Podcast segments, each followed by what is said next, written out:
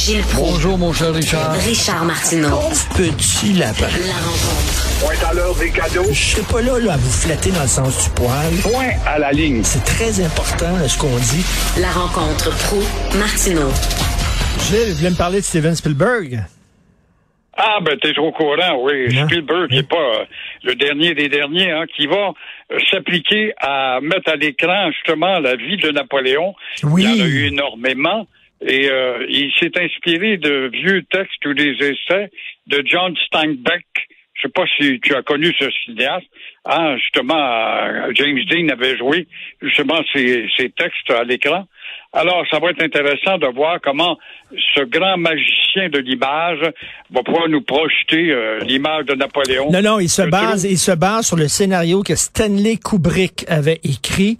Euh, Kubrick, Stanley Kubrick devait réaliser. C'est donc, euh, Alors, ça va être intéressant de voir comment justement on va pouvoir interpréter cette euh, nouvelle version. Il y a trop d'ignorants qui s'imaginent quand on parle de Napoléon, ah, il a tué beaucoup de monde. Mais Napoléon a écrit le code euh, civil, alors que l'autre a écrit Mein Kampf. Ça, ça devrait euh, boucher la bouche de tout le monde. euh, PSPP en Europe, vous en pensez quoi? Euh, qui en a? Ah, ben, je trouve que c'est peut-être. euh, euh, je t'avouerai que je suis pas très enthousiaste à ça. Le Parti québécois euh, cherche-t-il d'autres moyens de se faire connaître?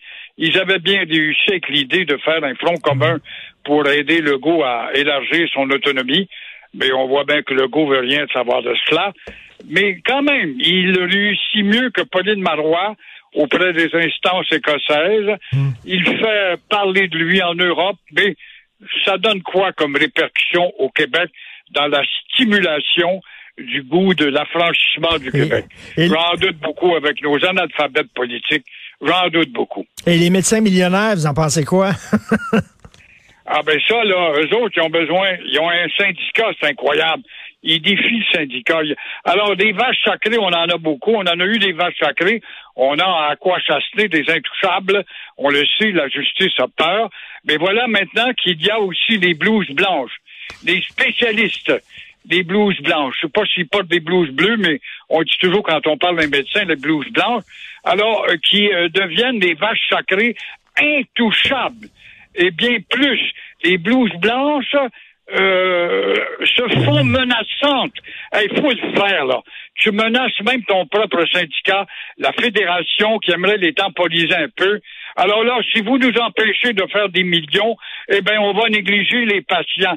C'est une réflexion inadmissible dans le contexte actuel. Et moi, je vois là-dedans toute l'influence de ces médecins spécialistes qui subissent justement le courant américain. On a tellement de médecins qui sont multimillionnaires aux États-Unis, ça fait bien. Ça se promène avec des Bentley, puis ça a des manoirs, puis ah, ils réussissent, sont riches. Mais euh, ils sont-ils au service de la population? Sûrement pas aux États-Unis. Ils sont au service de la bourse et de la course aux millions de dollars. Alors, il va falloir qu'il y ait soit une législation ou que le syndicat soit doté d'un pouvoir un peu plus interventionniste, surtout chez les radiologistes qui sont en tête. Et euh, pensez-vous qu'il y a un avenir pour Éric Duhem? Parce que ça va pas bien dans les sondages pour lui. Je trouve ça dommage, Éric Duhem, qui a trempé dans plusieurs étiquettes politiques. Il a touché à toutes les formations. Il demeure un gars très brillant, un gars qui est utile dans le débat, qui amène des fois des rafraîchissements dans le débat politique où on a oublié tel angle ou tel autre.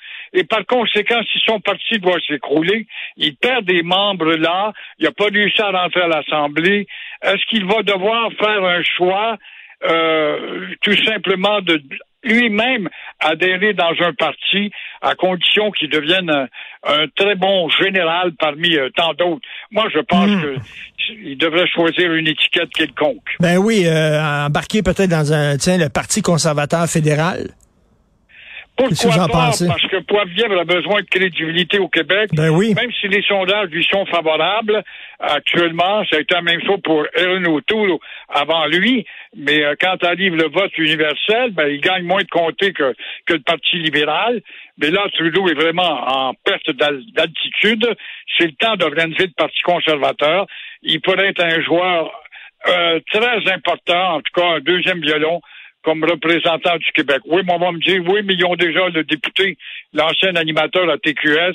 Je veux bien, mais euh, ça ne transcende pas assez. C'est ça. Puis lui, il dit que je suis en politique pour 10 ans. C'est ça qu'Éric Duhem dit. Je suis là pour 10 ans. Mais si ça continue à baisser dans les sondages, je pense qu'à un moment donné, il va tirer à plug. Il n'y a pas de temps à perdre non plus. Là. 10 années comme ça, euh, avec personne, aucun député de, de, de élu, m'étonnerait qu'il dure là. Merci beaucoup. Bon week-end, Gilles.